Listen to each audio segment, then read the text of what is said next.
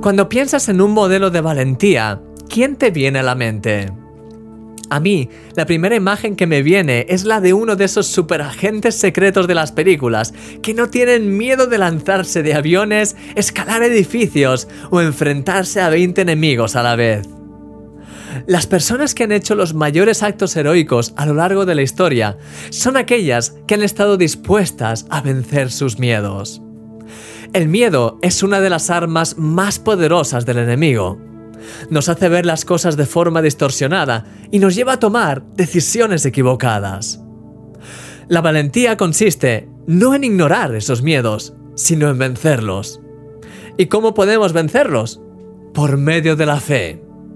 Eso es precisamente lo que hicieron los héroes de la fe, tal y como aparece en la Biblia. Dice que todos ellos, por fe, conquistaron reinos, hicieron justicia, alcanzaron promesas, taparon bocas de leones, apagaron fuegos impetuosos, evitaron filo de espada, sacaron fuerzas de debilidad, se hicieron fuertes en batalla, pusieron en fuga a ejércitos extranjeros.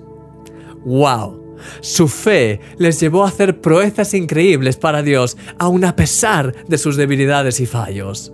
Sí, querido amigo, la fe te hace ser valiente. Cuando tienes fe, puedes dar pasos y hacer cosas que no te atreverías a hacer de ninguna otra manera. Hablaremos más acerca de ello mañana. Déjame orar por ti. Señor, te doy gracias por la vida de mi querido amigo y te pido que a partir de hoy empiece a caminar en un nivel de fe mayor que nunca antes y que esa fe le lleve a ser más libre para hacer todas las cosas que has preparado para su vida. Gracias por tu amor en nuestras vidas, Señor, en el nombre de Jesús. Amén. Eres un milagro.